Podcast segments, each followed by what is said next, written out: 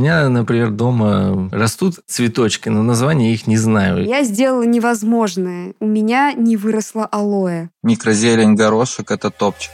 Привет, друзья! С вами подкаст «Не влом». Меня зовут Асюхин Иван. Всем привет, меня зовут Ирина Кузьмина. Лето закончилось, но мы нашли способ его продлить, и сегодня обязательно с вами им поделимся. Поехали!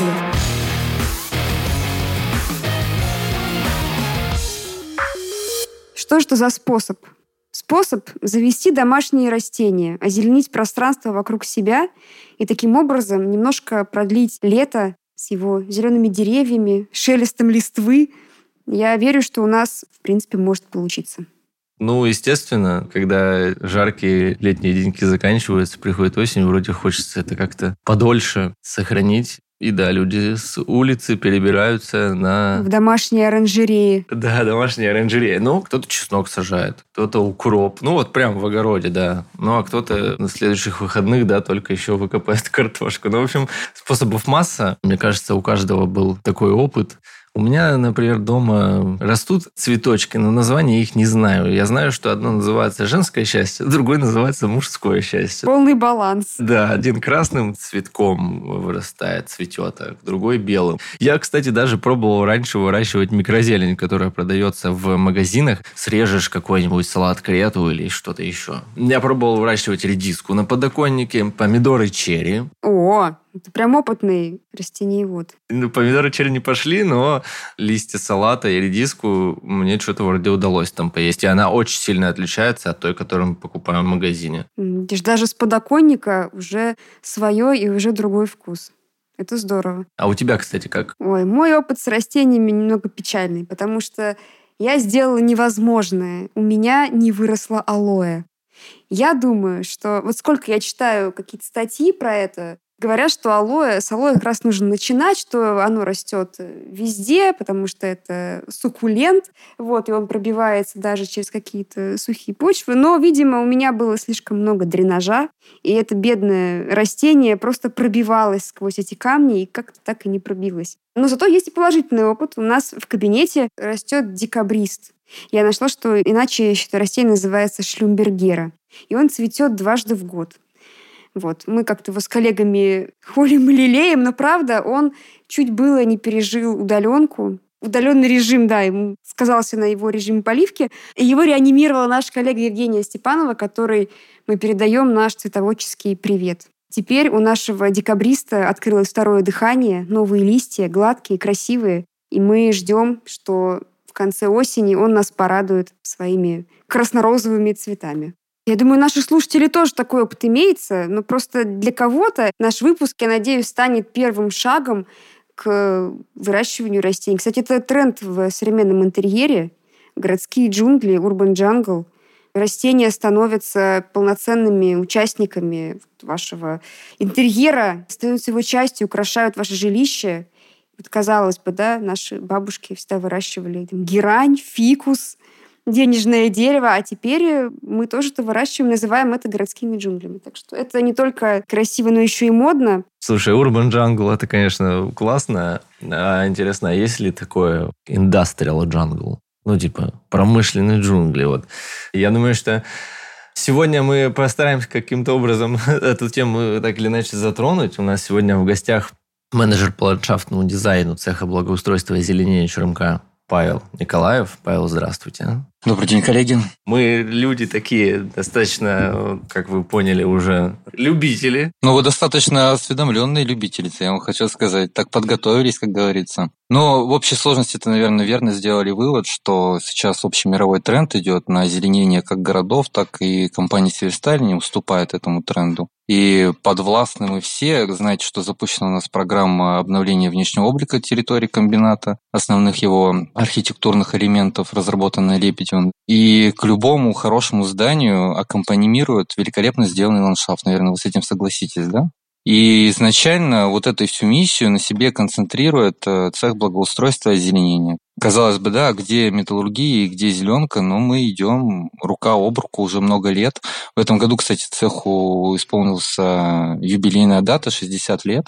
Создавался цех изначально практически одновременно с строительством и открытием Череповецкой промплощадки. И если в советские годы перед цехом ставились задачи в содержании и вообще создании так называемой санитарно-защитной зоны, плюс э, все прекрасно знают из школьной программы и так на уровне обывателя, озеленение – это всегда равно чистый воздух, э, красота и все, что с этим связано, да? И фотосинтез. Ну да, там Шумбергер вам подсказала, да, что еще надо за ней ухаживать. По итогу цех был создан для создания санитарно-защитной зоны и ее обслуживания. И плюс ко всему участвовал и, по сути дела, все основные городские посадки, которые совершены в Череповце на основных магистралях, они сделаны в том числе сотрудниками цеха благоустройства. И такая самая запоминающаяся два объекта есть ландшафтной архитектуры, которые в Череповце созданы цехом благоустройства. Это два дендрологических парка. Это парк э, Ленинского комсомола и парк э, возле нашего с вами центрального завода управления, где высажена очень большая коллекция редких для нашего региона растений. Например? Ну, там необычные коллекции клена собраны клен, знаете, растение такое красивое. Из таких новых необычных вещей, которые мы внедрили на промплощадку, это уже, так сказать, тренд 21 века. Вот у нас, знаете, доменное производство, у нас там растет э, сакура. Как э, в Японии там ежегодное есть мероприятие по поводу этого замечательного события природы, так и у нас коллеги с доменного производства отслеживают и каждый год ждут, когда она жена цветет, э, и она каждый год цветет, она уже цветет два года к ряду, чувствуют себя там великолепно. И этому есть и экологическое объяснение, потому что, как ни крути, доменные печи дают что? Тепло. Дают тепла много, и поэтому он там себя чувствует очень хорошо. Вот человек захотел, прочитал, что модно, захотел как-то украсить свое жилище, все-таки хочется растения на него смотреть, любоваться. Опять же, это полезно, очищает воздух, как мы все привыкли думать, наверное, так и есть. Что же самое простое можно завести, какое комнатное растение начинающим, чтобы это было несложно, в уходе, но радовало глаз? С чего начать?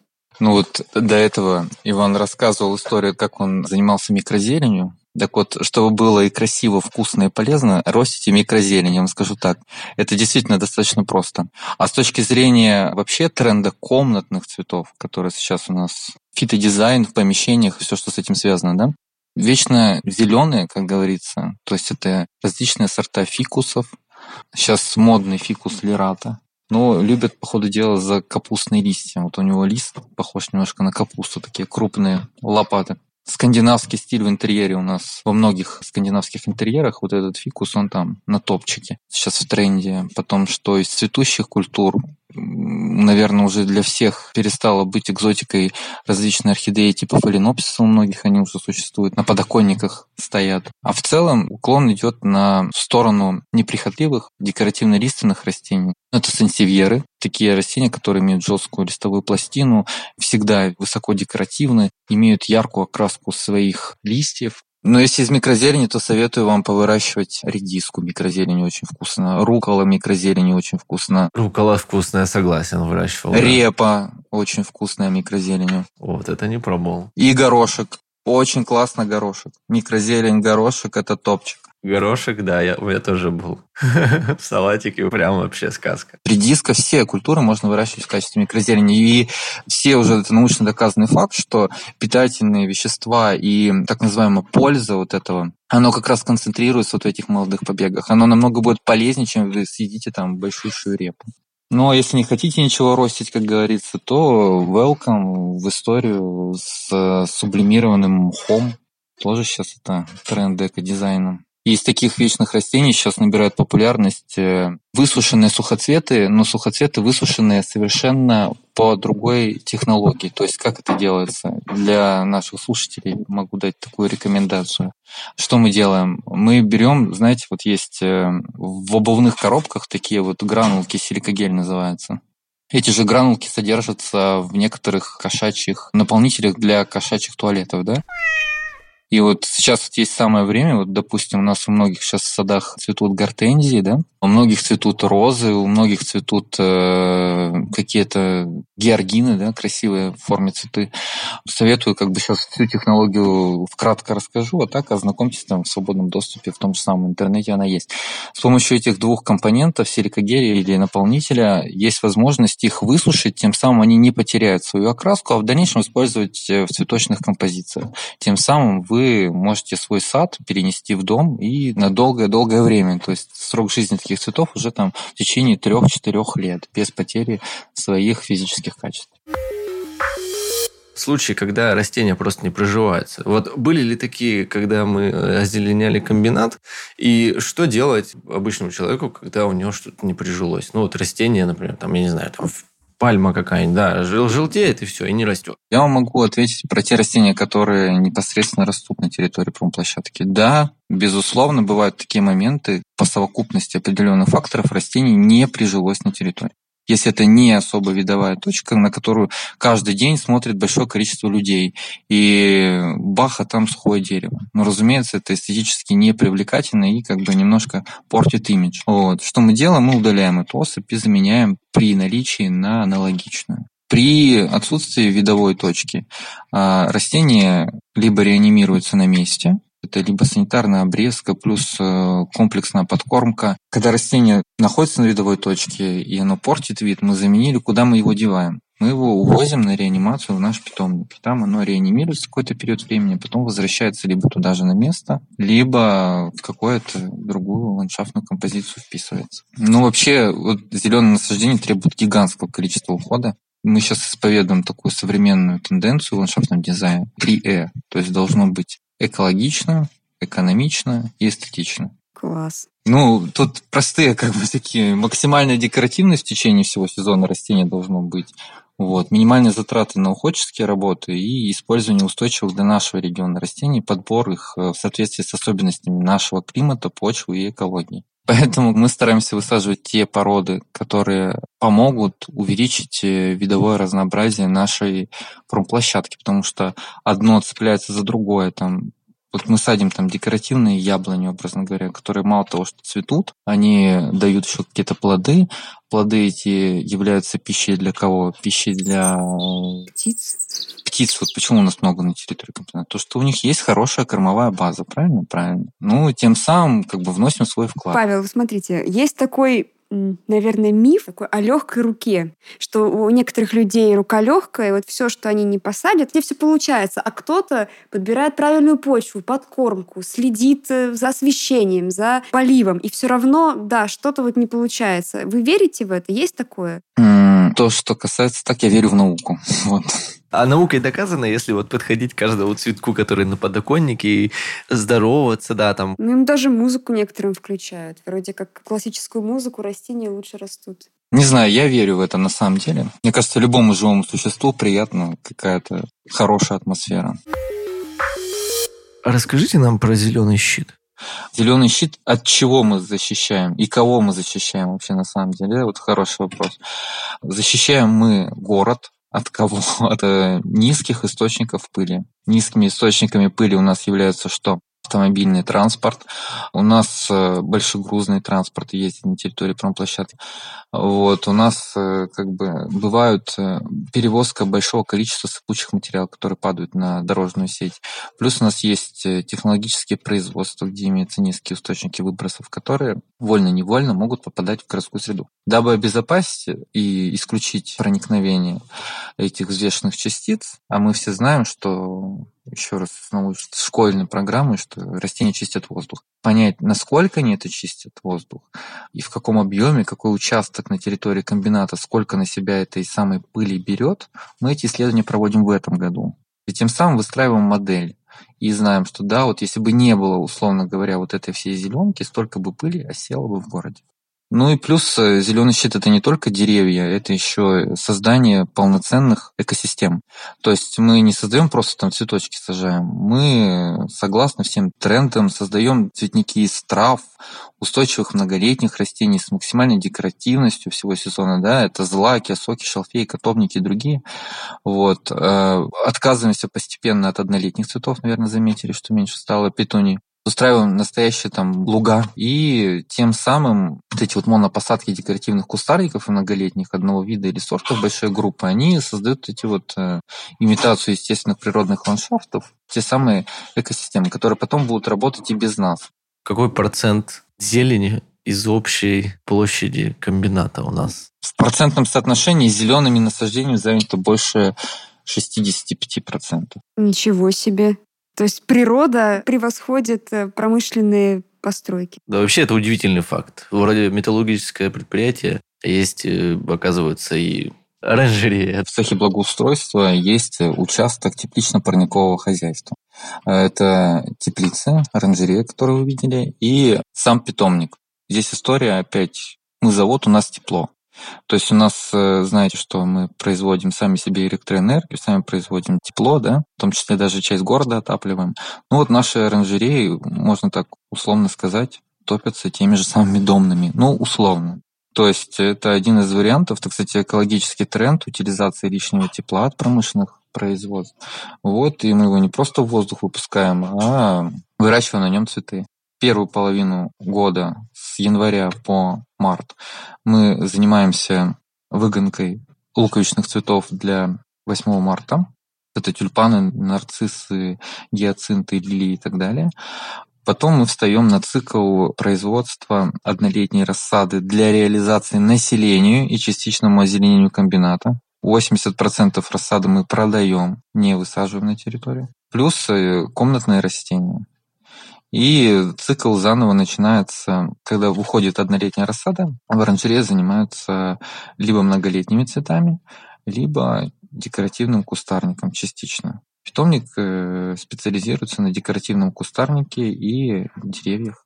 Я правильно понимаю, что мы заходим на сайт gardenseverstal.com и мы можем выбрать э, какие-то себе растения? Как, вот, как выглядит этот путь? Как их приобрести у вас? Существует э, торговая площадка на территории вблизи завода управления, потому что со стороны населения был большой спрос из серии «Где, что, как там купить? Я хочу, хочу, хочу». И мы решили сделать такую торговую площадку. Мы специализируемся, в первую очередь, у нас на территории промплощадки, если мы высаживаем клумбы, у нас потребность э, в стандартизированном посадочном материале. И мы его сейчас стандартизировали, то есть подогнали под соответствие стандарту питомниководства. То есть человек э, знает, что для своего дачного участка он может приобрести не маленькую какую-то вичку, а уже вполне сформированное растение по адекватной цене, которое будет радовать его долгий период времени со стопроцентным соответствием сортовой идентичности. Когда открывается вот эта площадка? То есть это нужно заранее с осени готовиться или открывается весной? Торговая площадка начинает свой старт работы с апреля месяца и до середины октября месяца. Саженцы у нас с закрытым корнем. Это те растения, которые можно высаживать в течение всего периода их вегетации. Даже зимой можно их сажать.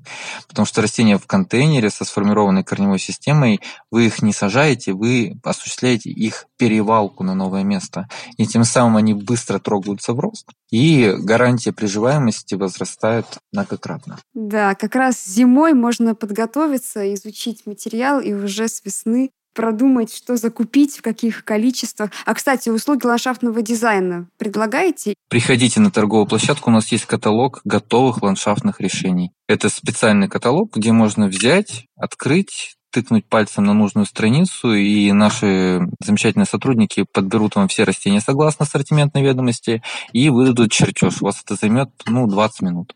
И вы уже с готовой инструкцией пойдете создавать свой сад мечты. Вы говорили про команду, а большая численность у вас вот э, людей, которые всем этим большим и важным делом занимаются? У нас в цехе благоустройства есть э, задачи, какие мы в целом решаем. Это не только зелень, это еще и дорожное строительство, ремонт и обслуживание дорог. У нас есть ландшафтный архитектор, у нас есть агроном, который как раз следит за режимами подкормки, реанимации и всех остальных обстоятельств. И вообще цех благоустройства – это большая-большая команда. Она на самом деле маленькая по размеру. У нас всего 120 человек, но большая по своему качеству. Но хочу заметить интересную особенность, что я наблюдаю второй год, как коллеги с других производств активно вовлекаются в вопросы озеленения в целом. И физически трудовым участием, и с точки зрения идей сортопрокатное производство, плоский прокат, агладоменное производство. Все основные производства всегда вовлечены в процесс ну, вы заметили, что мы сейчас стали использовать в ландшафтном дизайне продукцию нашей череповецкой промплощадки, атмосферостойкую сталь. Да. То есть мы в тесной такой взаимосвязи находимся с нашим производственным блоком Тяжмаша, да, которые замечательные люди. Тоже прониклись идеей там различных каких-то арт-объектов и оказывают в этом нам содействие. Видели бы, конечно, так те люди, которые не могут попасть на комбинат. Дронов, пролетов красивых, да, там вот это вот всего. Да, явно не хватает каких-то картинок. Если что, у меня есть вот одно видео, где мы сажали с коллегами в честь э, сорта прокатного производства. У них был в прошлом году юбилей, если мне не изменяет память. Мы сажали декоративный кустарник э, пузыреплодник, географ высший сорт. Вот из космоса, не знаю, видно или нет, на спутниковых картах Гугла видно. Вау. Это удивительная история, на самом деле. Даже у меня, я вот работаю в компании, и все равно удивительно, как укладывается металлургия и растения. Я объяснение очень рационально нахожу. Задача компании, обязанность даже компания взяла на себя быть компанией устойчивого развития. Что такое устойчивое развитие? Там очень большую весомую роль играет экология. Так, экология как городского пространства, так и экология производственного объекта. И вспоминаем опять школьную программу растения. Нужно довериться профессионалам, создаем цех, делаем все качественно, хорошо. Вот вам хороший результат. Вообще, наверное, к садоводству можно прийти в любом возрасте, и домашние растения могут стать первым шагом. Вот ты, Ваня, вырастил черри и базилик на подоконнике, и редиску. Вот, э, в принципе, ты можешь перейти на следующий этап, высаживать их уже длинными грядками. Редиску не в микрозелени, а уже в корнеплодах непосредственно. Ну, просто тренд такой. Все люди хотят прийти к натуральному, чтобы все было свое, скажем так, потому что оно действительно, друзья, вкуснее. Мы сейчас обращаемся к тем, у кого, наверное, дачи нет, а есть только подоконник. Даже если у вас нет приусадебного участка, личного пособного хозяйства, шести соток, все равно, если у вас есть подоконник, вы можете начать свой путь к садоводству, растениеводству. Вот Павел как раз перечислил несколько растений, которые неприхотливые, и все равно будут радовать глаз и улучшать воздух. Помним о том, что кактусы не защищают от, э, от излучения компьютера. Денежное дерево не приносит денег, но зато приносит положительные эмоции. У каждого растения, собственно, свои задачи. И, как вы могли выяснить, на черемка у нас есть даже цех, который всем этим занимается, у которого тоже свои непосредственные задачи. Люди, которые возводят зеленый щит, такие экологические супергерои. И 60% комбината покрыто зеленью. Рассказывайте в комментариях, что вы сажаете на подоконниках и клумбах, что вам самое экзотическое удалось приручить в регионах присутствия северстали, в самых разных. Ну и, конечно, хвастайтесь урожаем. Обмен кабачками в комментариях приветствуется. Поможем им найти новый дом. В общем, пишите комментарии ваши, ставьте нам реакции. И ссылку на сайт цеха благоустройства и озеленения мы оставим в описании.